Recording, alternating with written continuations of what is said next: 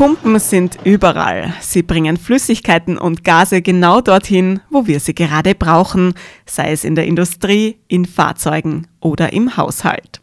Wie Pumpen noch besser funktionieren können, das hat der Physiker Björn Hof am Institute of Science and Technology Austria in Klosterneuburg gemeinsam mit seinem Team herausgefunden. Herr Hof, können Sie uns bitte mehr über Ihr Forschungsgebiet erzählen? Warum lohnt es sich denn, Pumpsysteme zu erforschen?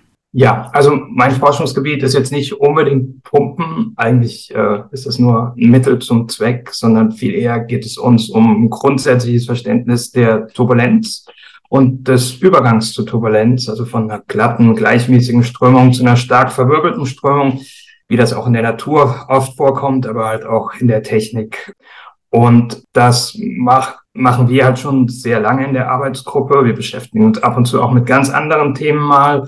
Aber typischerweise ist es halt wirklich ein, ein Fragestellung, die uns dann interessiert, die jetzt auch nicht unbedingt was mit Anwendung zu tun hat, wo sich vielleicht ein Außenstehender fragt, warum machen die das überhaupt, äh, wen interessiert das? Und dann ist es oft mehr oder weniger zufällig, dass man halt auch mal was lernt, was auch einen Bezug zur Anwendung hat, wie das in dem Fall halt passiert ist.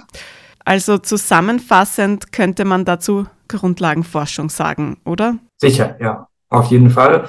Es gibt halt in der Fluidmechanik eine ganze Spannbreite von Herangehensweisen und manche Kollegen sind halt viel mehr an Anwendungen interessiert. Die interessiert vielleicht, äh, wie man am besten ja, das Design eines Flugzeugs oder eines Flügels oder sowas verbessert und, und andere sind halt am, am ganz anderen Ende dieser, dieser Spannbreite und wollen halt sehr allgemeine und dann halt viel grundlegendere Fragestellungen beantworten, die halt jetzt mit, mit so einem einzelnen Spezialfall erstmal nichts zu tun haben. Aber es ist halt häufig so, wenn man die allgemeine Frage verstanden hat, hat das Auswirkungen auf viele andere Bereiche und es ist einem dann auch nicht unbedingt bewusst, für was es überhaupt wichtig ist, äh, auch wenn man es beantwortet hat.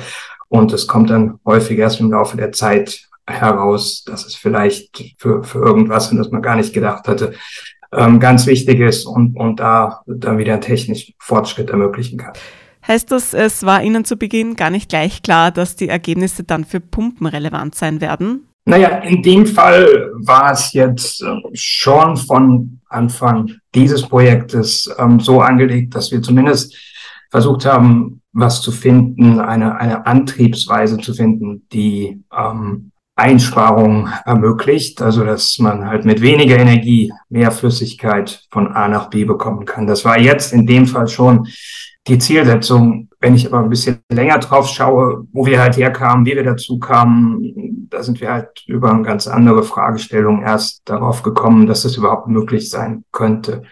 Also da ging es uns gar nicht darum, dass wir Reibung in, in der Strömung reduzieren wollten, sondern wir wollten verstehen, wie Turbulenz erhalten bleibt und warum sie erhalten bleibt. Und dann, wenn man versteht, wie sich halt die, die Turbulenzen räumlich ausbreiten und, und was sie brauchen, um, um anzuwachsen, dann ist es halt gar nicht mehr so weit davon weg, sich auch zu überlegen, wie man das verhindern kann. Aber warum lohnt sich überhaupt näher hinzuschauen? Warum ist das überhaupt relevant? Also Turbulenzen sind natürlich für ganz viele Dinge wichtig, also weil sie einfach überall vorkommen. Also das kommt, also ein paar Beispiele zu nennen, Astronomie gibt's, die, die Strömungen der Sonne sind, sind alle komplett turbulent. Ähm, Entstehung von Planeten in Akkretionsscheiben ist auch eine Sache, wo man stark davon ausgeht, dass die, dass die Strömungen turbulent sind. Ein zweites Beispiel aus der Astronomie zu, zu nennen, aber in den, in den Anwendungen, die wir alltäglich kennen, im Haushalt, in Industrieanlagen, alles Mögliche, wo, wo Strömungen gepumpt werden, also wo Flüssigkeiten gepumpt werden, typischerweise treten oder Gase treten typischerweise Turbulenzen auf. Und das ist jetzt der Punkt dann bei den Anwendungen, wo naja, in manchen Dingen will man auch die Turbulenzen haben, wenn man zum Beispiel Sachen vermischen will, zwei Flüssigkeiten oder, oder ähnliches. In, in anderen Anwendungen, wenn es einem jetzt nur darum geht, möglichst effizient ein Gas oder eine Flüssigkeit zu transportieren, dann ist die Turbulenz sehr, sehr nachteilig. Ich habe gar nicht gewusst, dass das so verbreitet ist. Ich kenne Turbulenzen eigentlich nur vom Fliegen, von, von Flugzeugen. Ja, oft merkt man es halt auch überhaupt nicht. Also so ein Beispiel sind halt auch Dinge, die man so im Alltag nicht sieht. Also ich war jetzt gerade mit dem Fahrrad unterwegs. Ich bin noch etwas aufgewärmt. Wenn man jetzt die Luftströmung über meinem Kopf sehen würde, bin ich ziemlich sicher, dass äh, die warme Luft, die da aufsteigt, sich, sich ziemlich schnell verwirbelt und, und in Turbulenzen umschlägt. Aber meistens sind die Flüssigkeiten und Gase um, um uns herum durchsichtig und da merken wir es nicht. Oder in der, in der Heizung neben ihnen, in den Heizungsrohren, wenn mal wieder aufgedreht wird, würden sie es auch nicht sehen oder, oder merken. Aber ja, das sind so ein paar alltägliche Beispiele. Aber ja, oft ist es einem nicht bewusst. Ja, das stimmt auf jeden Fall, ja.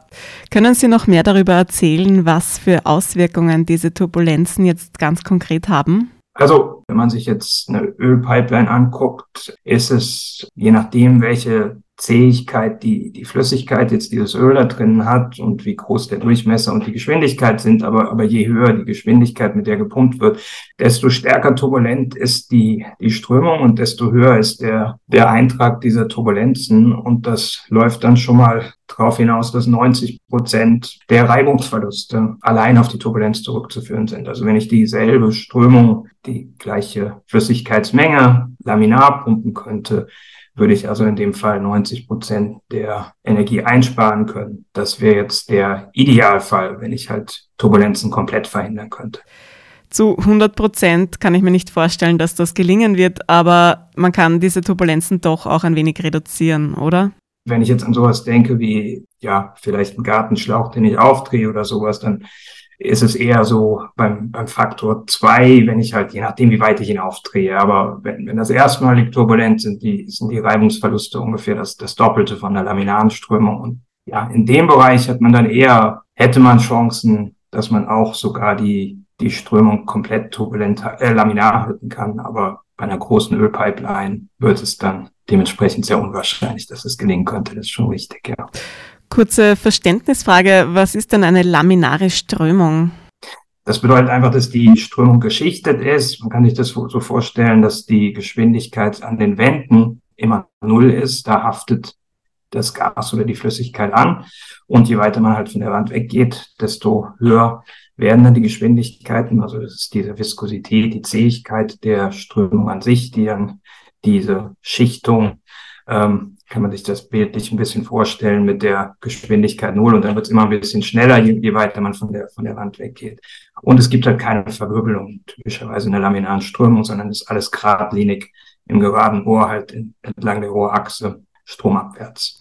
Okay, alles klar. Kommen wir jetzt zu Ihrer Arbeit am Institute of Science and Technology Austria in Klosterneuburg. Wie sind Sie denn da genau vorgegangen mit Ihren Kolleginnen und Kollegen? Also ja, innerhalb der Arbeitsgruppe waren wir halt schon länger am erforschen, wie ich eingangs sagte, wie sich Turbulenzen ähm, ausbreiten können, wie Turbulenzen erhalten bleiben. Und da ist uns dann halt irgendwann in den Sinn gekommen, dass wir, dass wir diese Erkenntnisse vielleicht auch nutzen können, um, um Turbulenzen zu verhindern oder zu äh, stark zu reduzieren. Und dann haben wir halt damit ähm, Experiment mal einfach angefangen, eine ähm, Strömung zu pulsieren und äh, nicht stetig anzutreiben, sondern mit einer zeitabhängigen ähm, Strömungsgeschwindigkeit.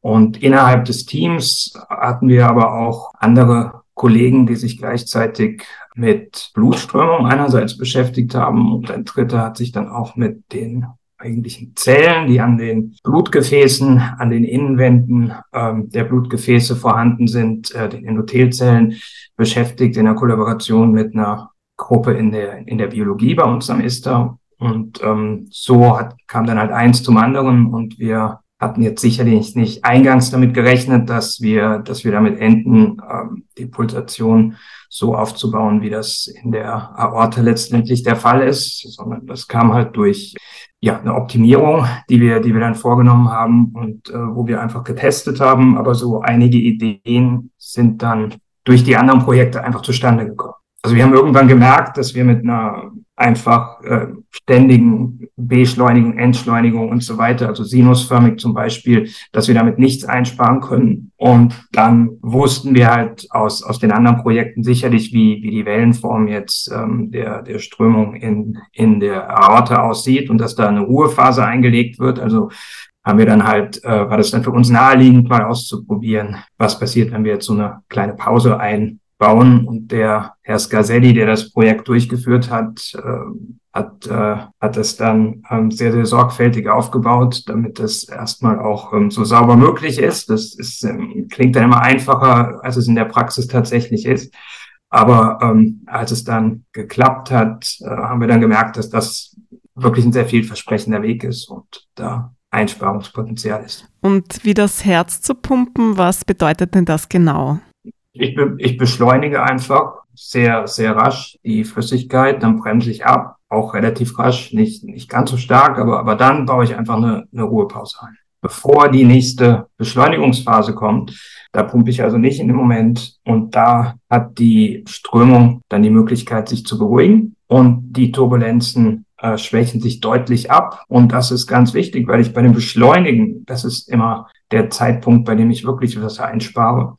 Da kommt es aber sehr stark auf die Anfangsbedingungen drauf an. Wenn ich jetzt von einer verwirbelten Strömung aus beschleunige, ist das, äh, spare ich deutlich weniger ein als von einer etwas beruhigteren Strömung. Dann ähm, macht es ja ziemlich schnell große Unterschiede, wie wir, wie wir gemerkt haben. Und dann haben wir halt diese verschiedenen Zeitskalen äh, getestet, wenn man halt ein bisschen schneller, ein bisschen langsamer beschleunigt, abbremst und wie lange die Ruhephase was da optimal ist.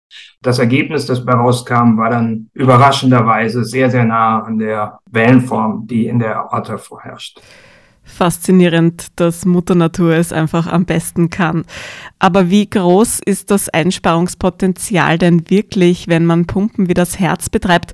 Und warum glauben Sie, ist ausgerechnet das Herz so besonders effizient als Pumpe? Was wir halt gefunden haben bei uns jetzt war eine, war eine Einsparung von neun Prozent bei der, ähm, ja, bei der Leistung, die wir halt für die, für die Pumpen brauchen. Aber wo wir halt viel mehr gespart haben, waren die, die Scherspannungen an der Wand. Da sind es tatsächlich 27 Prozent oder sowas in der Richtung. Und da könnte ich mir sehr gut vorstellen, dass das äh, tatsächlich für Rele von Relevanz sein könnte.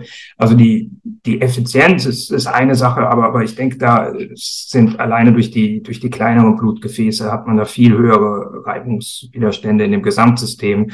Aber die tatsächlich Wandspannung, die an der Aorta auftreten, das ist halt etwas, was die ähm, Endothelzellen betrifft. Und die Endothelzellen sind stark ja, sensitiv gegenüber, gegenüber Wandspannung. Und wenn, ähm, das haben Arbeiten lange vor uns gezeigt, wenn da zu viele Fluktuationen herrschen, dann führt das ähm, leicht zu, zu Entzündungen dieser, dieser Zellschicht, also die innere Schicht unserer Blutgefäße ist das und kann dann langfristig zu äh, Gefäßkrankheiten führen. Also da geht man von aus, dass Turbulenz durchaus äh, sehr negative Folgen haben kann. Und das, wenn ich raten müsste, würde ich darauf tippen, dass, dass das eher ein großer Vorteil sein kann von, von Evolutionsseite aus.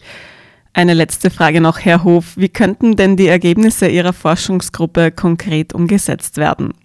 Okay, also das ist sowas, wo wir als Grundlagenforscher dann, dann oft die, die Arbeit dann eher anderen überlassen. Also ich denke aber in dem Fall ist, gibt's da sicherlich einige Ansatzpunkte. Also einerseits ist diese, diese Wellenform, die wir jetzt gefunden haben, wir haben halt relativ einfache Bedingungen halt genommen, einfache Beschleunigung, äh, Abbremsung und Ruhephase. Das könnte man sicherlich äh, deutlich komplexer noch machen und gucken, ob es da ein anderes Optimum gibt.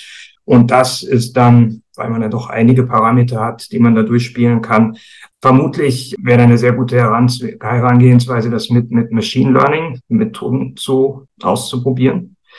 Ich denke von der, von der praktischen Seite, wo ich jetzt nicht sehr viel zu sagen kann, aber da mag es durchaus äh, einige Sachen eben an, an, an denen die Umsetzung auf Probleme stoßen könnte. Das ist einerseits Pumpen, also kann ich diese Pumpen beliebig an- und, und ausschalten und ähm, inwiefern folgt dann auch meine Geschwindigkeit in, in, der Form, wie ich das gerne hätte.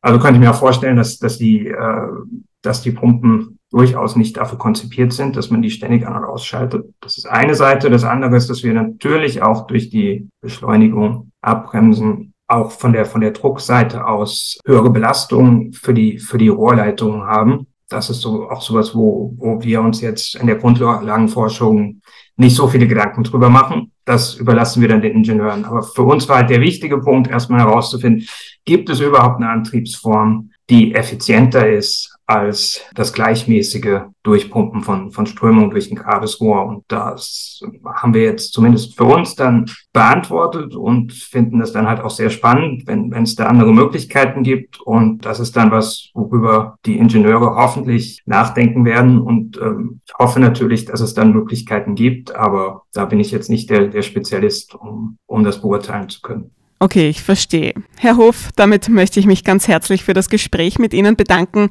Es war nicht gerade turbulent, dafür umso spannender. Danke, vielen Dank für das Interesse.